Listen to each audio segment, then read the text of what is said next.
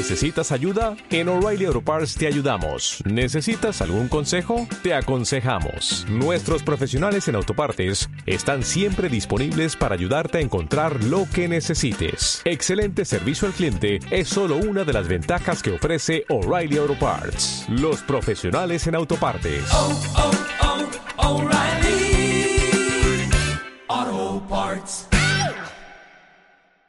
Bienvenida a Nido Talks, un espacio en donde te vas a enterar de todo lo que tenga que ver con la maternidad y la crianza de tus hijos, desde la concepción hasta la infancia. Y como ningún niño viene con instrucciones, invito a los mejores especialistas para resolver tus dudas y ayudarte a ser la mejor versión en el papel más retador e importante de tu vida, el de ser mamá. Soy Michelle Asís y estoy feliz de acompañarte. Bienvenidos a otro episodio de Nido Talks. ¿Cómo están todos? Espero que muy bien. Yo tengo a una invitada muy muy especial hoy, que vamos a hablar de un tema que me parece importantísimo, que son las etiquetas en los niños. Sé que puede ser un tema un poco controversial, ¿no? Porque siempre hemos tenido como esta creencia de que no hay que poner etiquetas eh, negativas a nuestros hijos, pero hoy vengo a platicarles con mi invitada, que ahorita la voy a presentar, que por qué también debemos de evitar en la medida de lo posible, toda la parte de las etiquetas positivas. Entonces, mi invitada es Ronit Arón. Ronit es terapeuta y coach de vida ontológico. Ella se formó, se formó en el área de life coaching en el Instituto de Coaching Ontológico Manomayoska. ya creo que lo dije mal. Manomayoshka. Mayosha. Eh, tiene una licenciatura en terapia de la audición y del lenguaje en el Instituto Mexicano de la Audición y el Lenguaje y tiene una maestría en psicopedagogía con especialidad en neuropsicología de la Universidad de Anáhuac. Aparte, ha estudiado muchísimas certificaciones de mindfulness, de mindful eating y trastornos de la conducta alimentaria. Y actualmente está cursando un diplomado en violencia y, de y sus manifestaciones. Actualmente tiene su consultorio en donde trabaja con adolescentes y adultos y diseñando un programa terapéutico individual de crecimiento personal como herramientas psicoterapéuticas y de coaching. Imparte también sesiones individuales de parentalidad y ha impartido diferentes talleres en donde lo que busca ella es promover una relación sana entre mente, persona y cuerpo, así como asesoría y apoyo a padres de familias y escuelas. Entonces, Ronit, bienvenida. Muchas gracias, Michelle. Es un placer estar en Nido Talks. Es un placer trabajar contigo, platicar contigo. Y pues gracias, gracias enormemente por la invitación y bienvenidos a todos los que están escuchando este podcast. Muchas la gracias. Idea, la idea de hacer este podcast con Ronit justo fue que la descubrí en Instagram y dije, no, ¿sabes qué? Eh, me fascina, tenemos que hablar del tema de las etiquetas. Y me dijo, órale, va. Hicimos un live y estuvo espectacular el live. Eh, por ahí si lo quieren ver está en mi cuenta en Instagram. Y, este, y a partir del live eh, le dije, no, tienes que estar en el podcast porque es un tema tan importante que tenemos que llegar a más personas y se tiene que quedar, ¿no? Para la eternidad. Por, porque, ¿no? Como papás siempre queremos hacer lo mejor que podamos. Entonces, pues, ¿no? Justo sabemos que aquí en Nido Talks lo que queremos hacer a ustedes es como empoderarlos de información valiosa, de gente especialista, para eh, que sepan y que hagan como el mejor trabajo posible. Entonces, bueno, hay que empezar con las preguntas. Primero que nada, Ronit, ¿por qué no nos pregunta, no nos eh, platicas qué son las etiquetas como tal? Ok, primero, eh, Michelle, eh, yo sé que lo acabas de repetir, pero fíjate que es súper importante enfatizar lo que dijiste. Todos hacemos nuestro mejor esfuerzo eh, como mamá y como papá, primero no nuestros chiquitos, o sea, nuestros chiquitos no nacen con manual, ¿verdad? No nacen con manual en mano. Claro que ya tenemos eh, eh, muchas veces esta voz de la intuición, esta parte, algunos les, llama, les gusta llamarle la parte de maternaje o paternaje instintivo, pero la realidad es que los niños no nacen con manual.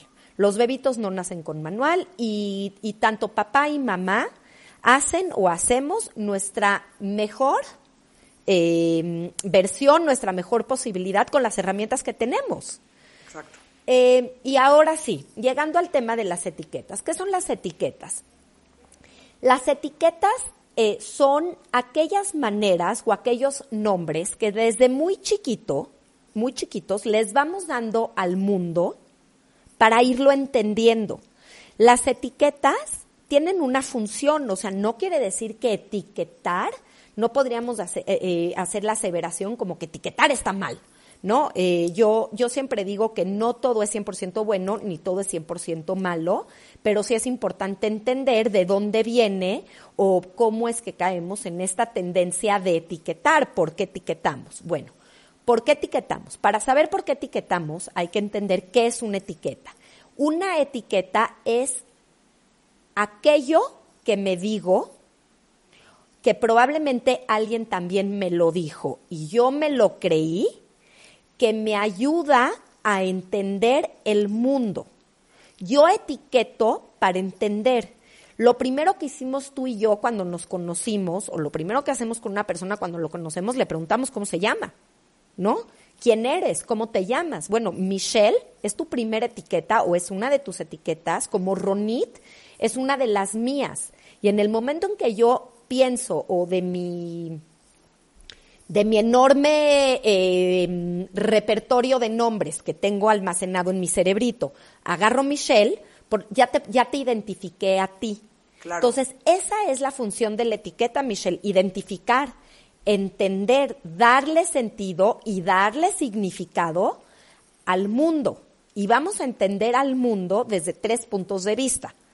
Nada más esto es como una manera un poco em, para simplificar en qué es la visión del mundo. La visión del mundo es la manera que eh, la manera o la forma en que tengo para entender al mundo, la vida, de entender a los otros, a las otras personas, pero también de entenderme a mí mismo o de relacionarme conmigo. Em, son como los tres niveles de, y, etiquetamos en estos tres niveles, ¿no? Eh, la vida, el mundo, las energías, Dios o todo aquello que no tiene nada que ver tal vez conmigo con nadie más. Los demás, todos aquellos que no soy yo, y todas las etiquetas que me corresponden o que, o que a lo largo de mi vida me he puesto también para, eh, para entenderme. Quiere decir que nuestra, fíjate, nuestra identidad está sustentada en gran parte o está sostenida en gran parte con etiquetas. Claro, o sea, lo que estás diciendo es que o sea, vienen de, un, de, una fuente positiva o de algo que, que, tienen razón de ser. Sí, tienen razón de ser. Eh, el problema es que tienen una parte como, no quiero decir peligrosa, porque no es peligroso, no, no, no es como algo peligroso, pero sí tienen una parte em, en donde si bien me explican el mundo o me explican a las otras personas o a partir de la etiqueta me entiendo, me, entiendo, me conozco, me identifico, también limita. Porque la etiqueta al final es un concepto, está, es, es, es un nombre, es un concepto. Los nombres, los sustantivos, los adjetivos, al final son conceptos y los conceptos tienen límites. Entonces, la etiqueta sí, sí le da identidad a una persona o a una situación, pero también la limita. Es, eso hace que la, la historia que vamos formando a partir de etiquetas también sea una, una historia como limitante, eh, en donde también se resta posibilidad de ser. Y ahorita lo podemos aterrizar en el tema de los niños, que obviamente es el tema principal del, del talk show o del podcast. ok, ok, ok, sí. Eso me fascina y, o sea, yo creo que un poco para resumir todo lo que dijiste, lo que pasa es que las etiquetas se encasillan. Sí. Y no te permiten ser algo más. Las etiquetas se encasillan. Ok. Exactamente. Ok, entonces, a ver, ¿por qué, como tú profesional de este tema, no recomiendas etiquetar negativamente a tu hijo? Ok, el tema de por qué no etiquetar negativamente a los niños es obvio, aunque no siempre lo aplicamos en la vida. En no todo lo obvio y no todo lo que suena lógico lo aplicamos porque viene otro tema. La tendencia humana sí es etiquetar. Eso es importantísimo y por ahí lo pusiste tú en uno de tus posts. Tendemos etiquetar. Eso es una conducta casi innata del ser humano. Ya lo vimos, porque a partir de ahí entendemos el mundo. Entonces, no etiquetar implica eh, una situación de práctica, una situación de pausa, una situación de conciencia, en donde yo vaya no a favor, sino en contra de mi tendencia humana para no etiquetar. ¿Por qué no, es recomendable, no son recomendables las etiquetas negativas? Regresando a tu pregunta. Las etiquetas negativas dañan directamente el autoestima de un niño. ¿Por qué? El autoestima de un niño se más o menos se construye con a partir de dos conceptos. El autoconcepto, más bien. El autoconcepto es la manera en que yo me percibo. Los niños chiquitos se perciben a partir de la mirada del otro, a partir de la mirada del adulto. Quiere decir que como me ven, yo voy a aprender a verme. Si me ven, eh, bueno, ahora ponemos los ejemplos, pero el niño chiquito está en pleno proceso de la formación de su identidad. Hay quienes le dicen la formación del self, otros del ser, otros de la personalidad, otros de la identidad. No importa la etiqueta que utilicemos. Lo que sí es importante es que entendamos que en este periodo de vida, el es, es como el periodo más importante en cuanto al desarrollo de la identidad del niño. Y esa identidad va a estar construida a partir de cómo me ven los otros. Principalmente, bueno, si es un niño que vive con papá o mamá, estamos hablando como de la infancia temprana, es a partir de cómo me ven mis, mi, mi papá y mi mamá a partir luego, eh, como, conforme se vaya expandiendo la vida social del niño o la vida emocional del niño, entonces vienen las miradas de otros adultos. Probablemente una nana que lo cuida, o la maestra, o la miss, o el maestro de algún deporte, al ratito los compañeritos, ni hablar en la adolescencia los pares. Pero eh, en, la, en la niñez temprana, el niño todavía cognitivamente no tiene como esta capacidad o habilidad cognitiva de, de, reflexionar sobre quién soy a partir del mensaje que me mando yo. No. El niño se percibe y la pregunta de quién soy y cómo soy se la va respondiendo a partir de la información que recibe principalmente de papá o mamá o de las personas con las que estén más cercanas. Quiere decir que si yo tengo una etiqueta negativa de mi hijo, odio decir las palabras, este, las etiquetas negativas, me, me duele hasta sacarlas de... Dilas, dilas para... verbalizarlas. No, Pero creo que es importante decirlas. Para que todos entiendan específicamente a qué nos estamos refiriendo. Sí, fíjate, las etiquetas negativas son aquellas palabras, ojo, y ahorita vamos a hablar también de la comunicación no verbal, pero vamos a quedarnos en, estas, en las palabras. Aquellas palabras que tienen una connotación negativa o que tienen una connotación como un adjetivo, realmente es un adjetivo que encasilla al niño en una conducta negativa o en una conducta que es, socialmente o culturalmente no aceptada, no valorada, no reconocida o reprobada. Básicamente esas son como las, em, que es una, eh, una etiqueta negativa. Etiquetas negativas, desafortunadamente, nuestro repertorio creo que puede encontrar miles. Eh, hablemos de niños muy chiquitos, eh, tú que trabajas con mamás de, de niños pequeñitos, berrinchudo, berrinchuda, testarudo, chillón, molestón, pegalón, hasta eh, etiquetas un poquito más con connotación más fuerte o con una carga emocionalmente más fuerte, como tonto, malo, grosero, maleducado, eh, malhumorado, eh, desobediente, manipulador, em, ¿no? Y no quiero caer a las, al siguiente nivel de etiquetas porque ya estaríamos hablando, y bueno, a veces somos seres humanos y se nos sale, eh, alguna etiqueta en donde ya estuviéramos, no las voy a decir por el público, pero alguna palabra como altisonante en donde le podría decir a mi niño, eres un, mm, eres una, mm". toda, todos los adjetivos que estamos eh, hablando tienen una connotación reprobatoria. Esa es la parte donde yo puedo saber si una etiqueta es negativa o no. Si, si dentro del adjetivo hay una conducta reprobatoria, entonces estoy utilizando eh, una conducta, una etiqueta negativa. Michelle, nunca digo siempre y nunca digo nunca. Ahorita sí voy a decir nunca. nunca, nunca. Las etiquetas negativas favorecen el autoconcepto y por ende el autoestima de un niño. Cuando manejamos etiquetas negativas, no estamos construyendo.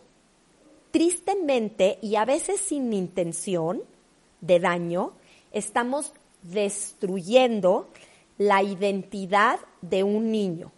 Y no solo eso, la, la, etiqueta tiene una carga semántica, eso que es una carga de significado, muy, muy fuerte. Me da identidad. Si yo estoy construyendo como chiquito, como chiquita, mi identidad a partir de etiquetas como tonto, malo, manipulador, manipuladora, berrinchudo, testarudo o las que o las que aparezcan o las que le digamos a los niños, el niño se percibe a sí mismo de esa manera y, entonces además le dan se lo cree porque su cerebrito es a lo que le da. Es importante entender la etapa del desarrollo de un niño y la etapa de desarrollo de su cerebro. El, niño todavía no puede sacar, el niño todo lo de afuera lo integra como una esponjita y lo hace suyo, porque de los, desde que nacemos más o menos a los 5 o 6 años, todo estamos haciendo el mundo nuestro, estamos interiorizando al mundo y junto con el mundo la manera en que me voy percibiendo y que me voy construyendo. Entonces, lo, lo, voy, a, lo voy a integrar a, mi identidad, va a formar parte de mi identidad. Y no solo, o sea, además de eso, me limita. Porque si yo soy un tonto, o yo soy una berrinchuda, o yo soy una manipuladora, difícilmente puedo ser otra cosa, porque me dio identidad. Y ese es el peligro de la etiqueta, que da identidad. Se relaciona con la identidad de un niño o de una niña. Ok, yo ahora tengo una duda. Está cañón. Ese es en el caso de las negativas, lo cual queda obvio. Exacto. Ahora, justo quería preguntarte del tema de las positivas. O sea, las positivas también tienen una carga, también en casilla. O sea, platícanos un poquito porque, no, digo, desde que platicamos de lo de live y yo subí posts de este tema, la gente fue de, pero ¿cómo? Entonces no puedo elogiar a mi hija, pero entonces no le puedo decir, pero entonces ¿cómo le hago? Entonces, como que ahí es cuando como seres humanos nos empieza a hacer un, un poquito este cortocircuito de, no estoy entendiendo, por favor, ayúdame, explícame. Ok. Esta parte es la que más me gusta porque no es, no es la obvia. La de las etiquetas negativas son obvias y creo que casi todos los papás y las mamás en el momento en que las utilizamos, hay hasta como un sentido de culpa de decir, ¡Ah! híjole, le dije esto a mi hijo, le dije esto a mi hija, eh, no, eh, que luego hablaremos también del perdón, porque los, los daños sí se reparan, o por lo menos se deberían de intentar reparar. Claro. Pero vamos con las etiquetas positivas. Si tengo que escoger entre etiquetar a mi hijo de manera negativa o de manera positiva, por supuesto, por supuesto, quédense con la etiqueta positiva. Pero vamos a hablar de los riesgos o de la factura que podría llegar a cobrar una etiqueta positiva. Las etiquetas positivas generalmente están construidas a partir de expectativas ya sea de los papás, porque todos depositamos expectativa en nuestros hijos. Y es normal, ¿eh? Quédense y es normal, es, inconsciente. es inconsciente, exactamente. No somos los peores papás ni, los ni las peores mamás del mundo. Nada más estamos en un ejercicio de conciencia. Em, las etiquetas positivas, la mayor parte de ellas vienen o se basan o están construidas a partir de convenios sociales, convenios culturales, que se vuelven convenios familiares, que se traducen en expectativa y a veces en demandas. Em, si yo vamos, vamos a pensar nosotros como adultos. Eh, etiquetas positivas tenemos un montón. Vamos a hablar, no sé, ¿cuál quieres, Michelle? Tú escoge la que tú quieras. Eh, pues yo una que siempre como que pongo mucho de ejemplo es que eres la más linda, o la más sonriente, súper. o, o- o la más guapa. Tú escoge. Me encantan las tres, me encantan las tres. Vamos a, vamos a escoger la de en medio, la más sonriente. Va. ¿Ok? Y luego nos vamos a ir con la de la más linda y la más guapa. Hijo, esa de la más linda y la más guapa, ¿cómo cobra factura? Pero bueno. Eh, vámonos con la más sonriente. Qué padre suena decirle a alguien o percibir a alguien como la más sonriente. Me queda claro que ser sonriente se basa en una cualidad, en un don o en una virtud. Está bien. Eh, pero cuando yo soy la más sonriente, fíjate, la más sonriente, ya, ya van dos etiquetas juntas. Sonriente y además le metí el, el adverbio de cantidad de más. O sea, de todo el mundo, del vasto universo, tú eres la más O sea, turbo. sonriente. A mí me encanta jugar con el lenguaje, turbo. Yo amo jugar con los adverbios, los adjetivos, los sustantivos, me fascina. Aquí, junta, aquí juntamos el adverbio y el adjetivo. Eres la más sonriente. Al ser la más sonriente, de alguna manera, al ser la más sonriente, de alguna manera, eh, ¿qué pasa cuando estoy en la necesidad y todos los seres humanos, todos los seres humanos experimentamos cualquier tipo de emoción? ¿Qué pasa cuando estoy en un momento de mi día, de mi vida o de mi semana o de mi momento, de mi, de mi mundo, en donde no me siento la más sonriente, no estoy de buen humor, Sí, no. más bien estoy en contacto con emociones negativas eh, relacionado, relacionadas a la tristeza, al enojo, a, a la melancolía, o simplemente no quiero en este momento ser la más sonriente. Pero de mí se espera que yo sea la más sonriente, porque si desde chiquita me estuvieron diciendo, tú eres la más sonriente, y tú eres la más sonriente, y tú eres la más sonriente, pareciera que no se me ha dado el permiso emocional de no ser la más sonriente y de tener momentos en mi día en donde lo que quiero es llorar o lo que quiero es enojarme o lo que necesito es echar un grito, porque en estos momentos no puedo o no quiero ser la más sonriente.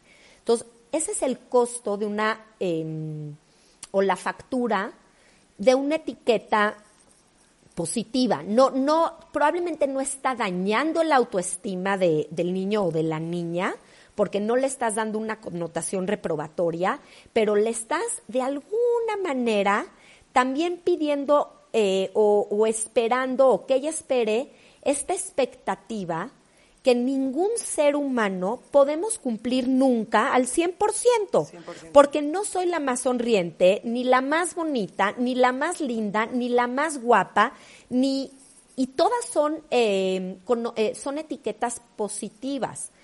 Fíjate que yo trabajo muchísimo con adolescentes, muchísimo. De hecho es eh, creo que es como la población más eh, importante con la que yo estoy en contacto adolescentes y gente joven, como en su ju- juventud, eh, entrando a la adultez.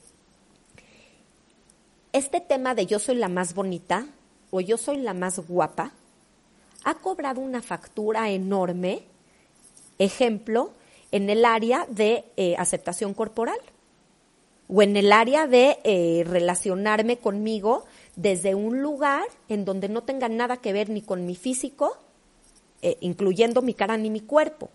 Entonces, si yo estoy esta es la palabra que quiero usar. El costo de las etiquetas positivas es una sobreidentificación. Se le llama una sobreidentidad. Cuando yo estoy demasiado identificada con algo, aunque sea positivo, lo manejo, y en eso eres experta tú, Michelle, lo manejo como un apego es un apego, se vuelve un apego para mí. Entonces, si yo soy súper apegada con soy la más guapa, o soy el- la más linda. Perdón que esté hablando en femenino, pero esto aplica para femeninos y masculinos eh, o para el género que ustedes decidan aplicar. Si yo soy la más linda o la más guapa, si, si yo en algún momento no me percibo o siento amenazada esa característica en mí, tengo la sensación de pérdida de identidad. Está cañón. Fíjate, como que si no me está cañón. Está cañón, como que si no me como que si dejo de ser. Porque si yo estoy sobreidentificada, por ejemplo, vamos a poner otra eh, que por ahí la platicamos tú y yo en tu podcast, inteligente, la más inteligente. A mí me encanta porque yo tengo mamás que me dicen, pero ¿cómo? Es que yo quiero que se viva inteligente. No, claro que se tiene que vivir inteligente y la niña y el niño se tienen que saber inteligentes. Oye, ¿puedo? Por supuesto. Es que los que no vieron el live les voy a contar la anécdota que hay detrás de lo que me está contando Ronit. Hay una anécdota en mi familia que el día que yo nací, mi abuela, que es lo más adorado del mundo entero, te lo juro que no existe mejor ser humano que ella, eh, cuando me vio a través del cunero, ¿no? De la, de la, del vidrio y todos los bebés, se voltea y, y- y- cuenta a la familia que dice, no, es la más inteligente de todo el cunero. Entonces, obviamente todos mis, mis tíos y así como que se burlaron de ella, pero sí, o sea, justo le platicaba a Ronit y yo sí tuve esa etiqueta positiva en mi vida de inteligencia. Y siento que, que aparte en mi familia es, es un valor que, es- que se valora, perdón por la esta, pero es un valor que, Sí, que, sí. cuenta mucho, la inteligencia. Entonces sí, desde que nací, ven, me- el cunero, imagínate. Me fascina, Michelle. ¿Por qué? Fíjate claves que dijiste. En mi familia la inteligencia es muy valorada. Estoy segura que el que tu abuela haya dicho que eres la más inteligente del cunero, que de alguna manera desde chiquita te hayan transmitido tu inteligencia o que eres inteligente, por supuesto que te ha llevado a lugares espectaculares en tu vida. Además de que seguro eres muy inteligente, no tengo duda al respecto. Gracias. Pero aquella vez o aquella situación en tu vida en donde no te hayas sentido, no te hayas vivido o no te hayas percibido como inteligente para ti, a nivel emocional, probablemente tiene o ha tenido un costo importante. Desde cumplir primero con las expectativas de tu familia, que esas expectativas de tu familia se volvieron de Michelle también porque las aprendiste, aprendiste desde dos lugares, aprendido como aprender de aprender, de aprendizaje, y aprender con H. Aprend- a mí me encanta la palabra aprender con H. Ajá. Cuando aprendo, cuando no nos están viendo los movimientos, tú y yo sí, aprender con H es cuando hago algo mío. Es ese aprendizaje que va más allá de lo aprendido, es el inyectado, ¿eh? Ese Sí es el es. aprendizaje que traemos en las venas. El aprendido, la aprensión, ¿no? Cuando hago algo mío, cuando algo ya es parte de mi identidad, de veras.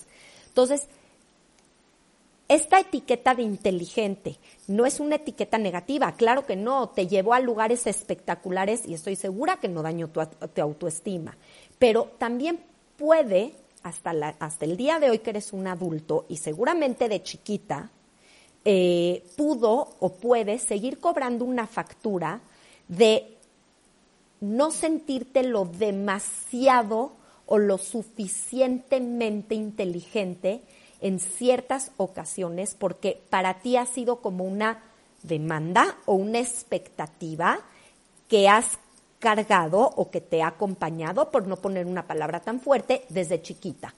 Ese es, esa es la factura de la, de la etiqueta positiva. No, no quiere decir que sean malas, no, no estamos hablando de malos o buenos. Simplemente tenemos que tener cuidado con nuestro lenguaje, porque nuestro lenguaje tiene un poder transformador. Nuestro lenguaje sí crea realidades, si vamos creando realidades a partir del lenguaje que utilizamos, y como papá, como mamá, como adultos, tenemos que ser sumamente cuidadosos en las palabras que salen, que, que salen de nosotros, en las palabras con las cuales definimos y nos y- e identificamos a nuestros hijos y además se los decimos. Claro. Y ojo, ¿eh? Como adultos, la chamba no ha terminado, Michelle. Como adultos, también cuestionarnos qué etiquetas pongo y qué etiquetas me han puesto y qué etiquetas me sigo poniendo. ¿No? O sea, ¿cómo me, me etiqueto yo? Si yo me etiqueto como la fracasada o el fracasado, ¿qué papel ha jugado esto en mi vida? Y si me etiqueto como el guapo o la guapa, que parecieran muy positivas, ¿qué papel ha jugado en mi vida? Fíjate que me ha tocado trabajar con, con mujeres en sus cuarentas, en sus cincuentas, en donde tenían una sobreidentificación con la etiqueta de guapa, de soy la más guapa, con unas crisis terribles por la, sen- por, por la sensación de pérdida de, de identidad, porque lo que se estaba perdiendo nada más era esta característica relacionada con su físico. Sí, es que Pero ellas lo manejan como un apego. Sí. No, me imagino Sí, que estas sí, señoras. Eh, sobreidentificadas, por ejemplo, con la belleza, tienen una hija adolescente que está espectacularmente guapa, ¿no? Como ellas, pues eh, empieza una rivalidad, o sea, no acaba siendo como... Pero bueno, podemos hablar Sí, 300 no, horas de- pero ¿sabes qué, Michelle? Sí vamos a hablarlo, porque las etiquetas se, se, muchas veces se relacionan con valores. Entonces es importante porque hay ciertas familias en donde se le da más valor a ciertas cosas y otras familias en donde se valoran otras cosas. Y de ahí surgen las etiquetas. Justamente ese es otro de los nacimientos de las etiquetas. ¿Qué valora la familia? ¿Qué es importante para la familia? Entonces, si lo cumples, es una etiqueta negativa. Pero si no cumples esta demanda o este valor de la familia, entonces viene una etiqueta perdón, si lo cumples es una etiqueta positiva, lo dije al revés, pero si no cumples la demanda o el valor de esta familia, entonces aparece la etiqueta. Entonces, claro que tiene que ver el tema de valor, por supuesto. Ok, ok, no, sí que bueno, yo dije, ya me estoy yendo a otro tema y vamos a acabar aquí. No. Tres horas de este. Ok, ok, ok. Entonces, ¿qué pasa cuando me encasillan? O sea, bueno, cuando yo encasillo a mi hijo dentro de una etiqueta, porque no, como platicamos que las etiquetas encasillan, te meten como una cajita. ¿Qué pasa? Las etiquetas, cuan- cuando encasillo a mi hijo o a mi hija en una etiqueta, lo que estoy haciendo es limitando su eh, posibilidad de ser. Los seres humanos, yo, bueno, yo no es que sea especialmente optimista, pero sí creo que los seres humanos somos una hojita en blanco. Cuando nacemos nadie ha escrito nue- nuestro papel, nuestro libro, nuestra historia. Eso implica que al nacer un- un- un- una personita nace en blanco y al nacer en blanco tiene un sinfín, sinfín posibilidades de ser. Entre más encasille yo a un niño, más limi- o a una niña, más voy limitando su posibilidad de ser. Cuando lo que yo quiero como adulto, como papá, mamá, maestro, etcétera, es que este niño se perciba como un sinfín de posibilidades, como esta persona, esta personita que, que, que, se desarrollará en, una, en un adolescente y en un adulto, como esta persona que pueda y que se permita ser lo que él quiera, no, que le, no lo que le ha sido impuesto porque la etiqueta es una, y ahí viene otro tema, la etiqueta al final es una imposición. Eh, no estamos hablando bueno, malo, eh, no, no quiero juzgar, pero sí se vuelve una imposición, tanto la negativa como la positiva. Es una expectativa. Eh, si de mí están esperando que sea un berrinchudo, porque yo digo es como una profecía autocumplidora. Si de mí están eh, esperando que sea un berrinchudo, porque llevo escuchando meses, eh, días, meses, años, eres un berrinchudo, eres un berrinchudo, eres un berrinchudo, ¿cuántas veces ya te dije que eres un berrinchudo, que estás haciendo berrinche, que eres un berrinchudo? ¿Qué se espera de mí? Que sea un berrinchudo. que es un berrinchudo. ¿Y qué crees? Voy a ser un berrinchudo o una berrinchuda. Le voy a dar verdad a la etiqueta. Le voy a, ese es el poder del lenguaje, ojo. En la adultez funciona diferente por- y, en la, y en la adolescencia, pero en los niños no, ¿eh? En los niños este proceso de yo me voy a demostrar a mí mismo que no soy un berrinchudo portándome bien, eso no existe. No, no, son... Si a mí me dijeron que soy un berrinchudo, me voy a volver un berrinchudo. Y si a mí me dijeron que soy un mentiroso, me voy a volver un mentiroso. Y si a mí me dijeron que soy una malcriada, me voy a volver una malcriada. Porque me están dando identidad y todos los seres humanos necesitamos identidad, porque si no, si no nos identificamos tenemos como esta sensación de no existencia. 100%. Por eso hay que tener muchísimo cuidado. Las etiquetas limitan al ser, limitan la posibilidad de ser. Si yo soy de esta manera, no tengo posibilidad de ser de otra, porque esto es lo que soy. Ese es el peligro de etiquetar, 100%. entre otros, pero es el, el más eh, relevante, digamos. 100%. Mira, a ver, mamás, que, papás que nos están escuchando, porque ya les pasa, ¿no? Empieza toda la culpabilidad. Es que no, yo etiqueto a mis hijos, qué horror, ¿qué hago? ¿Cómo le hago? Primero, respiren. Es algo, como lo está contando Ronita, es algo que todo mundo hacemos y aprendemos a hacer para conocer el mundo. O sea, tú necesitas saber si esto es rojo, si esto es azul, si esto es arriba, si esto es frío, si esto es cama. O sea, es algo que necesitamos hacer. Es algo muy, muy, muy normal. Ahorita, al final, eh, Ronit nos va a dar muchísimos tips. Antes de llegar a esta parte de los tips como para papás, pero sí quería como frenarlos porque ya me los, ya me los conozco. Llevan a estar con la, culpabilidad, con la culpabilidad a tope y justo eso es lo que no queremos. Acuérdense que lo que queremos es darles herramientas para que ustedes no se estén sintiendo así y puedan hacerlo de una mejor manera. Entonces, ¿qué opinas, Ronit, de estas etiquetas que suenan lindas, pero de verdad tienen una connotación negativa? ¿No? Como, ay, no, no, no, es que eres un travieso. Ay, no, no, no, es que eres una chiflada. Ay, no, es que eres un canallín, ¿no? O sea, que puede sonar positivo y lo dices de verdad con amor, ¿no? Con toda esta... eh, no con ganas de, de fregar, pero sí son estas que, aunque suenen bonitas, sí tienen una connotación negativa atrás. Ok, amo esta pregunta y voy a poner un ejemplo. Los apodos, los famosos apodos, ¿no? Exacto. El apodo de gordita, flaquita, chaparrito, bombona, ¿no? Los famosos apodos. Y alguien el otro día me dijo, ay, Ronito, o sea, pero ¿cómo? ¿Estás en contra de los apodos? Digo, no, yo no estoy en contra de nada. Yo estoy diciendo nada más lo que es sin juicio platicando eh, el otro día con una pareja, fíjate, una pareja, ¿eh? Eh, en donde el apodo, en donde que, que le había puesto él a ella era gordita, de cariño, y él se lo decía con un amor. Voy a cambiar el nombre, obviamente. Él se lo decía con un amor, de veras se relacionaba con ella desde un lugar muy amoroso, oye gordita, pásame la sal, oye gordita, vamos a la sesión, oye gordita, pásame el teléfono. Eh, no, no había un como una intención de daño, ni mucho menos en el gordita, ¿no? Era, era la manera en que ellos se relacionaban, en, en- en la que ellas se nombraban, perdón.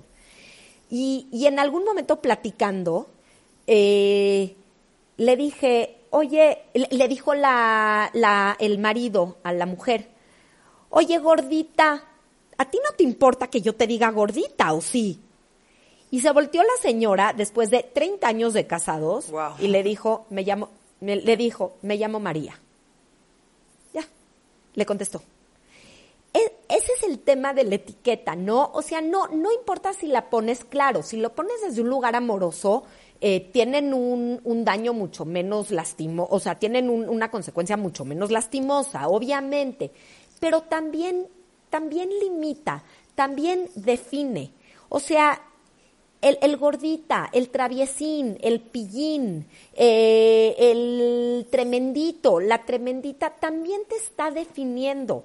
Tal vez te está definiendo desde un lugar donde te quieren mucho y te lo están aceptando, pero también está definiendo tu identidad. 100%. Aunque venga desde un lugar de aceptación adulta, ¿eh? Ojo, el adulto lo puede estar aceptando. Es más, hay papás que les encanta que el niño o la niña sean unos traviesos. Les fascina. O que sean pillitos o el mentiro. ¡Ay, mentirosito, mentirosita! No, no, no quiere decir que vengan necesariamente ahí, como dijimos, desde un lugar reprobatorio, como al principio, ¿no? La negativa de no es lo mismo, ay, mentirosito, que eres un mentiroso. Pero el mentirosito, que aunque no viene desde un lugar de estoy reprobando lo que estás haciendo, también limita. Claro, y también aparte- te está definiendo. Y la palabra, o sea, solo porque lo pongas en diminutivo, como que creemos que pierde, aquí en México somos especialistas con el ito, ita, pero Especialistas. le pones el, el, el ito y ya suena más bonito. Y entonces, por ahí, este, alguien que, eh, no, algún terapeuta te diría, a eso se le llama eh, el, la pasi- la- el passive aggressiveness, ¿no? O sea, la, la pasividad, la agresividad pasiva, ¿no? Al final también es un acto agresivo disfrazado de, con, con lenguaje, con el diminutivo, pero cualquier persona que te limite tu manera de ser o cualquier palabra que limite tu manera de ser, al final es un ligero acto de agresión Claro, 100%. hacia la otra persona.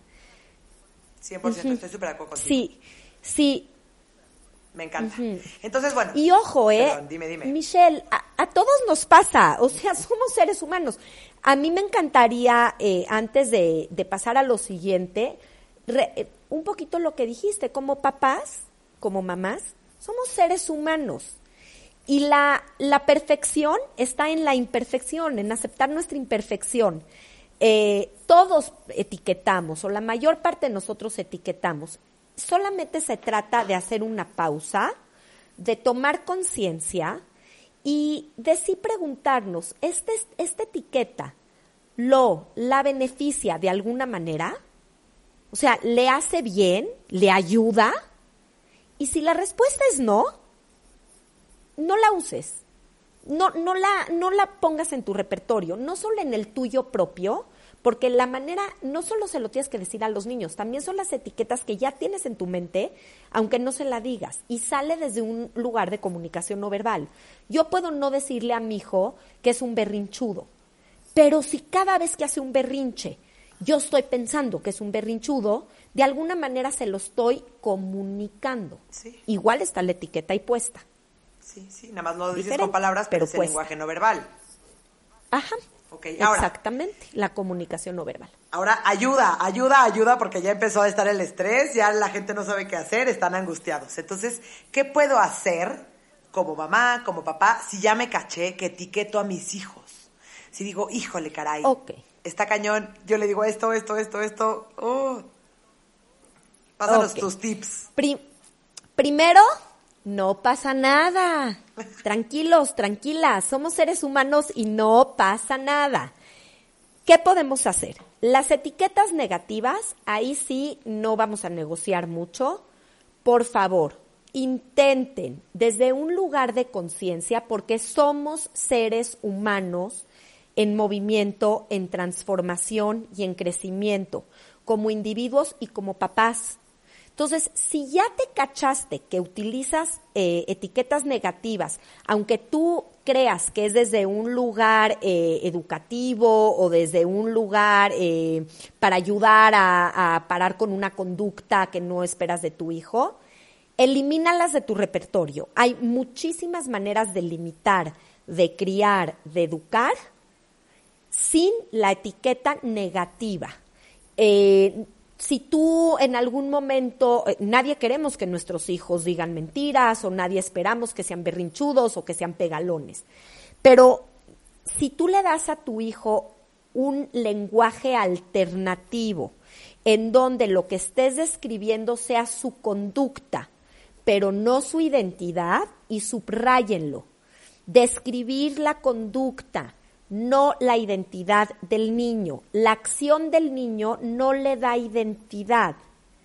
Ese es el primer tip. A ver, danos- Separa la acción de su identidad. Sepárala. un ejemplo. Ejemplos hay muchos y creo que todos hemos caído.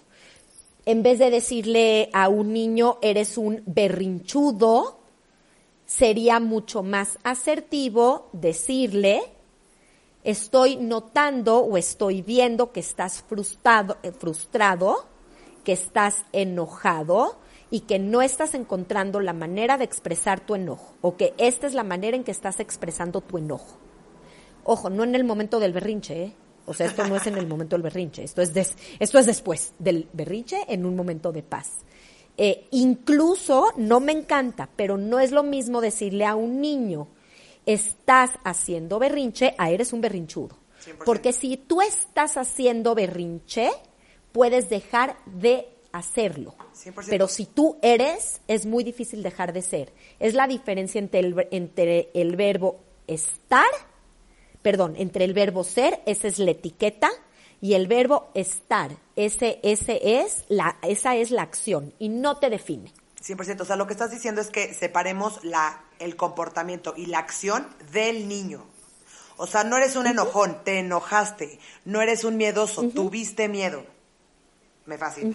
Eso es maravilloso, porque además, Michelle, abres un espacio emocional para las emociones negativas. O bueno, no me gusta decir la palabra negativa, pero las que identificamos como negativas. O para las acciones negativas. Le estás dando al niño la posibilidad de no ser perfecto. Porque a veces se vale hacer berrinches y a veces se vale pegar, pero eso no te convierte ni en un berrinchudo ni en un pegalón. Exacto. Oye, eh, platicaste algo en el live que me fascinó ese tip y quiero que se los digas a todos los que se nos están escuchando ahorita, que dijiste que hay que evitar las palabras siempre y la palabra nunca, ¿no? Como, eh, nunca recoges tu cuarto, siempre gritas, ¿no? Sí, sí, e- ese, ese es el otro tip. Cuidado con los siempre y con los nunca. Nada es ni 100% falso, ni 100% verdadero. O sea, ni si, véanlo con su propia identidad. A ver, eh, pongamos este ejemplo. Eh, soy impuntual, ¿no? Siempre soy impuntual. Siempre soy impuntual. O sea, siempre soy impuntual. Nunca en mi vida no he sido puntual. Lo mismo con nuestros niños. Siempre dices mentiras. Siempre eres un mentiroso. Siempre.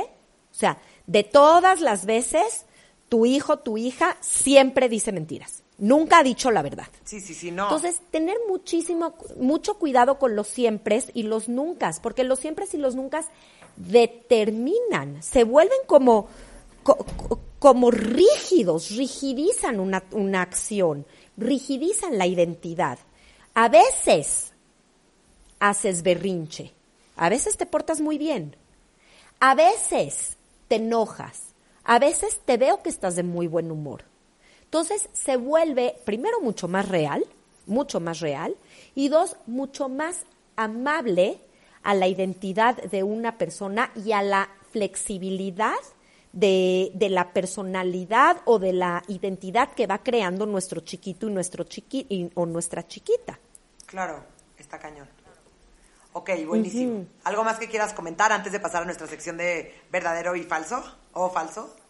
Creo que hay mil cosas que comentar, pero también creo que hay un tiempo límite. Entonces, eh, yo espero que con esto por lo menos hayamos transmitido el mensaje de cuidado con las etiquetas, en especial con las etiquetas negativas. Las etiquetas negativas dañan el autoestima, dañan el, el autoconcepto de un niño o de una niña. No, por favor tienes que regresar a otro episodio de hablar de otro tema porque está, o sea, estoy picadísima. Ve, no he hablado nada en este episodio. Eres lo máximo y yo feliz de regresar. Me encanta. ok, buenísimo. Entonces, a ver, empecemos la sección de verdadero y falso. Aquí te voy a hacer algunas preguntas y tú me contestas si son verdadero o falso con alguna pequeña respuesta de por qué. ¿Lista? Va, Ok, buenísimo. listísima. Las etiquetas no sirven de nada. Falso. ¿Ok? Las etiquetas nos ayudan a entender el mundo, las etiquetas nos ayudan en algunas ocasiones a entender a otras personas e incluso a entendernos, a conocernos a nosotros mismos eh, y sí tienen una función. La función se relaciona con entender, comprender eh, al mundo, incluyendo, eh, incluyendo el mundo, a los otros, a mí mismo y a partir a veces de las etiquetas es la manera en que me relaciono con, con esto. Perfecto. ¿Los niños, se ¿Los niños se llevan puestas las etiquetas durante toda su vida? Ni 100% falso ni 100% verdadero, pero sí tienen un impacto enorme en su vida y en su identidad. Sí los seres humanos tendemos a llevarnos las etiquetas que nos pusieron, más bien, perdón, que nos impusieron de chiquitos y por supuesto eh, a partir de un trabajo de reflexión, de pausa, terapéutico, principalmente en la vida, en la vida adolescente, en la vida adulta, podemos irnos desprendiendo de estas etiquetas, pero sí, eh, sí hay una tendencia a llevárnoslas incluso a nuestra vida adulta. Hay que evitar las negativas, pero llenar a nuestros hijos de etiquetas positivas. Falso. Hay que evitar las negativas y tener mucho cuidado y no abusar de las positivas. Buenísimo. Cuando etiqueto a mi hijo, lo encasillo. Verdadero. Buenísimo, eso ya lo explicamos todo el episodio. sí. No ponerle etiquetas positivas a mi hijo significa que ya nunca lo puedo elogiar. Falso. Hay muchísimas maneras de elogiar. De hecho, parte de, de la construcción de un buen, de, de, la autoestima, del autoconcepto en un niño, sí tiene que ver también con el reconocimiento del adulto, con el reconocimiento de la fuera. Tampoco caer en un juego de elogios constantes, porque lo que estamos buscando es que el niño, eh, que, que el elogio venga de adentro para afuera, no de afuera para adentro pero hay un sinfín maneras para elogiar a un niño en donde no necesariamente hacemos uso de etiquetas. Ok, perfecto. Tengo que separar el... En los elogios vendría que ser como una... Perdón, el elogio desde un lugar de, de reconocimiento. Ok, perfecto. Tengo que separar el comportamiento de la persona. Verdadero. Ok. Sí, porque porque el, la persona es la identidad y el comportamiento es algo que no me define. Las acciones no me definen. Estas pueden y deberían de ir cambiando, moviéndose. Un niño etiquetado va a actuar respecto a su etiqueta. Verdadero casi siempre. no en todos los contextos, porque también la verdad a veces cambias el contexto, ¿no? Este tipo de que seguramente te ha tocado con muchos papás, en donde en la casa son de una manera o actúan de una manera y los mueves a otro tipo de contextos, otro tipo de espacios y justamente los niños pueden desprenderse de esa etiqueta y ser y actuar de manera diferente, pero pero con cuidado, porque sí sí probablemente la van a la van a actuar. Por eso dije ni 100% cierto ni 100% falso, pero con cuidado. Me Más encanta. cierto que falso. Me encanta, me encanta. Las etiquetas le afectan a, a un niño en, la, en su identidad. Se cortó un poquito, perdón. Perdón, perdón. ¿Las etiquetas le afectan a la identidad de un niño? Verdadero. Ok, buenísimo. Cuando usas una etiqueta en diminutivo, no es verdaderamente una etiqueta. Falso, sí es una etiqueta en diminutivo. Nada más le estamos poniendo a la mexicana. Exacto, exactamente, pero sí es una etiqueta. Me encanta. Y por última, ¿las etiquetas son profecías autocumplidas?